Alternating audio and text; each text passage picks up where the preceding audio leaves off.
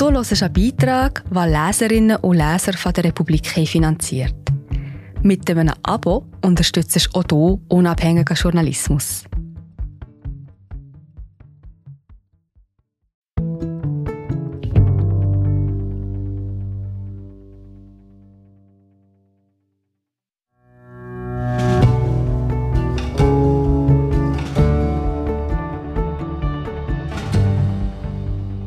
Serbische Feministinnen fordern ihre Rechte ein. Doch das kostet Kraft in einem Land, in dem fast jede zweite Frau schon Gewalt erlebt hat. Helfen neue Gesetze zur Gleichstellung und Druck aus der EU? Serie Der feministische Balkan Teil 1 Belgrad, Serbien von Adelina Gaschi, Margherite Meyer, gelesen von Cristina Capodifoglia. Sie heißen Jelena, Trina, Liri, Mirischai, Sanja, Gresa, Alexandra und Jenny. Sie leben in Serbien, in Kosovo, in Albanien. Sie verstehen sich als Feministinnen und Aktivistinnen, bauen Unternehmen auf, sind Wissenschaftlerinnen, machen Politik und entsprechen damit so gar nicht dem Klischee der patriarchalen Gesellschaft auf dem Balkan, das in Westeuropa noch immer in vielen Köpfen steckt. Was heißt Feminismus in diesem Teil Europas? Wie hat sich die Hashtag MeToo-Bewegung hier niedergeschlagen? Und wie vernetzen sich die Frauen untereinander und über Landesgrenzen hinweg, gerade in Zeiten, in denen die Staatsoberhäupter ihrer Länder den brüchigen Frieden gefährden und wieder vermehrt auf Konfrontationskurs gehen? Mit diesen Fragen steigen wir in Basel-Mulhouse in den Flieger nach Belgrad, die serbische Hauptstadt. Von dort aus soll die Reise weitergehen nach Pristina in Kosovo und dann über die albanischen Alpen nach Tirana. Drei Länder, drei Hauptstädte, der feministische Balkan.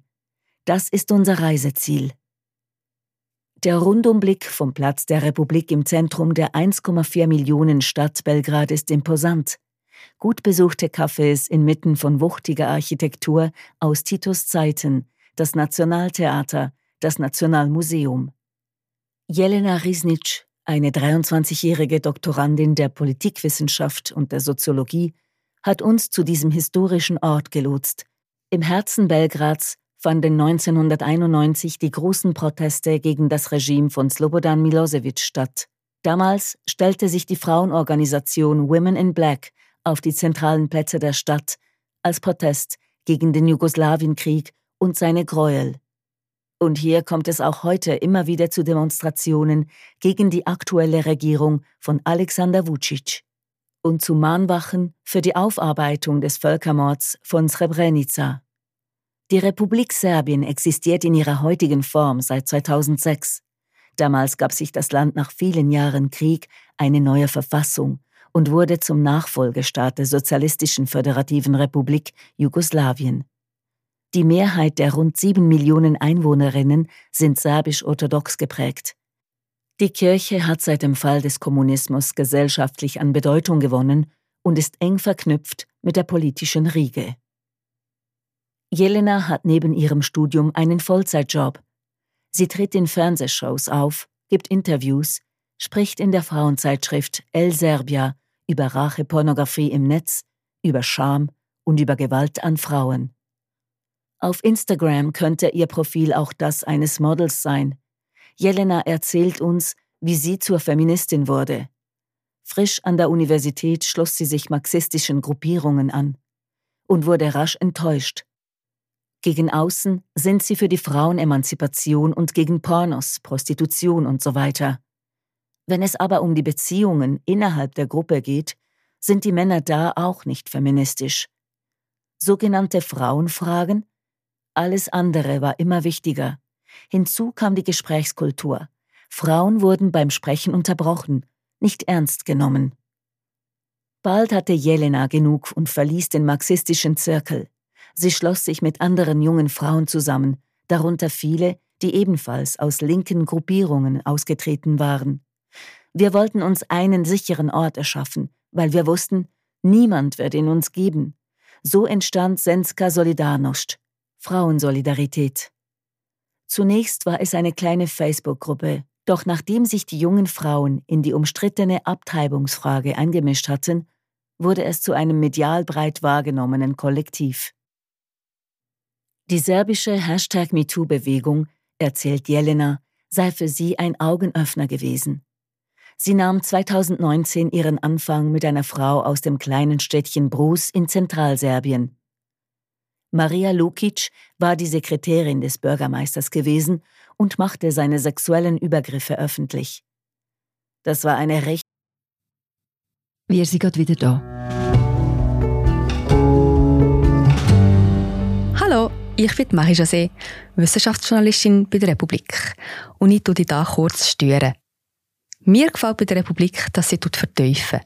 Es sind mehrheitliche Geschichten, die auf Hintergrund eingehen. Für das Lesen oder Hören, beim Joggen, beim Kochen oder wie man noch einen langen Tag vor dem Computer einfach möchte die Augen zutun. Wir sind werbefrei und nur von unseren Leserinnen und Lesern finanziert. Unter republik.ch slash hallo kannst du auch hier ein Abo lösen. So, und das war es auch schon mit der Störung.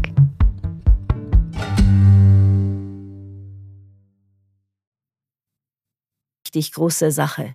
Es ging eben nicht nur um männliche Gewalt, sondern um Gewalt von jemandem mit Macht, sagt Jelena. Als der Fall vor Gericht verhandelt wurde, reisten sie und andere Aktivistinnen hin. Das war eine sehr gute Erfahrung. Der Bürgermeister wurde verurteilt. So richtig ins Rollen kam die Hashtag MeToo-Bewegung Anfang 2021, als Serbien von einem Fall aufgerüttelt wird, der an Harvey Weinstein erinnert. Ein bekannter Schauspiellehrer kam vor Gericht, dem Dutzende Frauen, ehemalige Schülerinnen, Kolleginnen, Gefährtinnen, Übergriffe, Vergewaltigungen und Machtmissbrauch vorwarfen. Das Eis war gebrochen. Plötzlich könne man öffentlich über solche Missstände sprechen, sagt Jelena. Auf Instagram berichten dem Kollektiv inzwischen viele junge Frauen von ihren eigenen Erfahrungen. Sie fühlen sich sicher, uns von der Gewalt zu erzählen, die sie erleben. Das sei manchmal belastend, sagt sie. Für sowas müsste man eigentlich ausgebildet sein. Ihr feministischer Blick sei an der Universität richtig erwacht, sagt Jelena, aber eigentlich fing alles schon viel früher an. Als ich ein kleines Mädchen war, sagten meine Eltern zu meinem Bruder, du kannst spielen gehen, und mir, du kannst das Geschirr abwaschen. Und ich dachte mir, das ist doch nicht fair. Sie sei als Kind keine Rebellin gewesen, sondern eher brav, sagt Jelena. Aber ich hatte immer das Gefühl, ein anderes Leben zu brauchen. Und dann passierte das mit Petnica. Im kleinen Dorf Petnica steht das Science Center, bekannt im ganzen Balkan für seine außerschulischen Wissenschaftskurse. Seit den 80er Jahren gibt es hier Sommeruniversitäten. Vor kurzem wandten sich mehrere Schülerinnen an die Medien. Ein Lehrer soll sie zu Nacktfotos gedrängt haben. Jelena war eine dieser Schülerinnen. Mit meinen Eltern konnte ich lange nicht darüber sprechen, was mir passiert war. Der öffentliche Diskurs habe geholfen. Ihre Familie stehe heute hinter ihr, auch wenn sie meinen Aktivismus wohl nicht immer ganz verstehen. Den Medienauftritten folgte nicht nur Zuspruch, es kamen auch die Hassnachrichten und Drohungen. Einmal hätten Unbekannte die Adresse ihrer Eltern ins Netz gestellt. Der Hass ist ein Teil von meinem Leben geworden. Nicht, dass ich ihn akzeptiert hätte, aber er gehört jetzt irgendwie dazu. Warum sie das so schulterzuckend sage? Sie überlegt kurz und formuliert bedacht. So kann ich den Hass von mir abschütteln, von mir wegstoßen. Trotzdem sei sie optimistisch, sagt Jelena. Frauen schaffen sich gerade viel mehr Raum. Früher konntest du zum Beispiel nicht einfach so im Fernsehen über sexuelle Gewalt sprechen. Derzeit geht es Jelena mit ihrer Gruppe vor allem darum, immer noch mehr Leute zu erreichen. Sie wollen vergessene Geschichten über Partisaninnen erzählen, über die Frauen, die in den Widerstandsbewegungen gegen die Nazis gekämpft haben. So wie Sora Sujit Torbica, die 1944 als 19-jährige Partisanin an der Befreiung Belgrads von der deutschen Wehrmacht beteiligt war. Wir wollen Geschichten erzählen, die kleine Mädchen lesen können. Das Internet sei dabei alles, sagt sie. Wir wollen von jedem einzelnen Mädchen in Serbien gesehen werden. Doch seit Alexander Vucic regiert, stehen Aktivistinnen wie Jelena unter Druck. Der Präsident stellt sich unverhohlen hinter serbische Kriegsverbrecher. Unter ihm wurde die Freiheit der Medien im Land eingeschränkt. Für Journalistinnen ist es bedeutend schwieriger geworden, kritisch über die Regierung zu berichten. In diesem politischen Klima bewegen sich auch Alexandra Nestorov und Sanja Pavlovic. Die beiden ehemaligen Journalistinnen arbeiten beim Autonomous Women's Center in Belgrad. Die Nichtregierungsorganisation kümmert sich um gewaltbetroffene Frauen, organisiert Aufklärung in Schulklassen, erarbeitet Studien zu Gleichstellungsthemen und ihre Juristinnen verhandeln mit Regierungsstellen. Der Sitz der Organisation liegt in einem Viertel außerhalb der wuseligen Innenstadt. Die Seitenstraße ist von Bäumen gesäumt. Die Adresse ist nicht geheim, die Klingel dennoch diskret angeschrieben. Durch ein Eisentor eine Betontreppe hoch und dann stehen Sanja und Alexandra vor uns. Die kleine Wohnung strahlt Wärme aus. Ein Zimmer für die Beratungen, zwei für Büroarbeiten. An den Wänden hängen Flyer, Kleber und Fotos von Aktionen und Kampagnen. Ab und zu klingelt jemand an der Tür. Beratungstermine, meistens geht es um Gewalt in Beziehungen. Hier zeigt die 44-jährige Alexandra auf eine Fotografie an der Pinnwand. Eine Frau zählt Geldscheine ab. Das war das Geld, das unsere feministischen Schwestern in der Schweiz damals gesammelt und dem Center geschickt hatten, erzählt sie. Mit diesem Geld konnte das Zentrum diese Wohnung in den 90ern kaufen. Sanja stellt eine Flasche Cocktail auf den Balkontisch. Ein Süßgetränk mit Hagebutte und Kohlensäure, das seit der Jugonostalgiewelle wieder trendy ist. Das meiste, was wir seit den Nachkriegsjahren erreicht haben, haben wir mit der Unterstützung und in Zusammenarbeit mit der internationalen Gemeinschaft geschafft, sagt Alexandra. Ohne diese wäre hier alles schwieriger.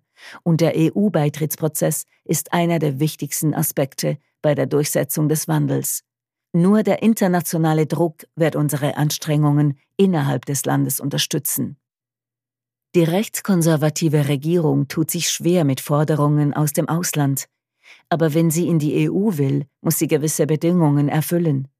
Diese internationalen Abkommen sind für uns sehr wichtig, denn sie drängen die Regierung dazu, demokratischer und transparenter zu arbeiten, sagt Sanja.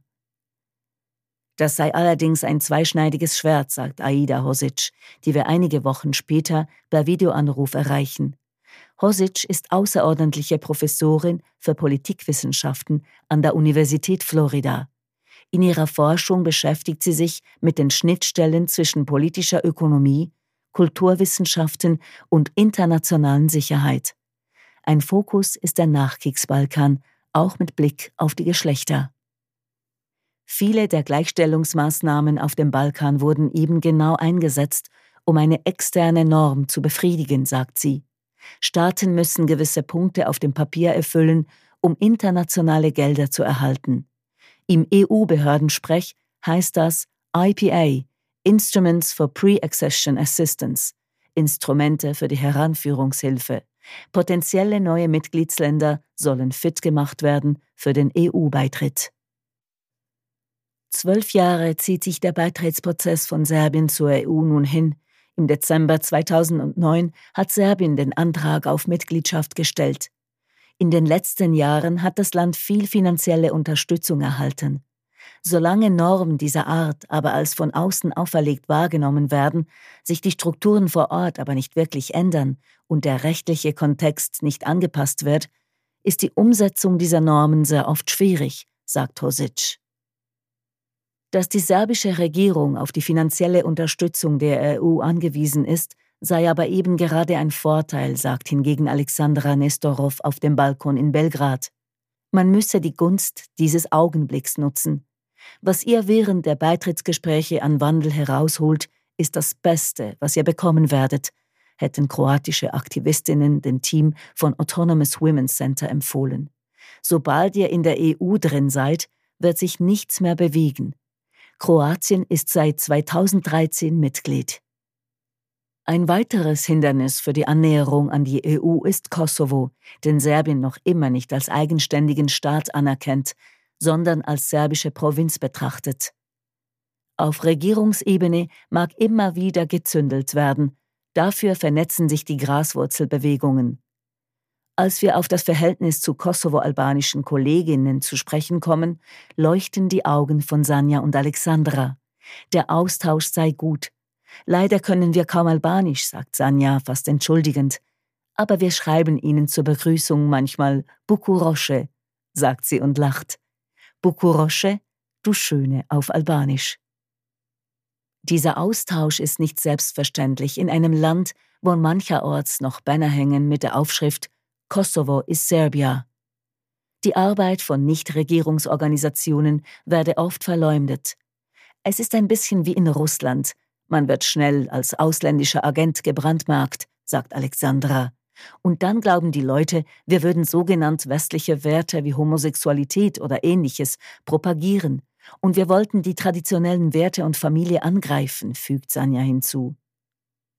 Dass Aktivistinnen im eigenen Land als westlich beeinflusst oder gar als Abgesandte gebrandmarkt werden, kommt unter Regierungen mit autokratischen Tendenzen immer wieder vor, nicht nur auf dem Balkan.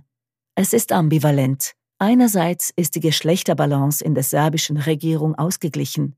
Vucic machte 2017 Anna Branovic zur Premierministerin, eine lesbische Frau, die mit ihrer Partnerin ein Kind bekommen hat.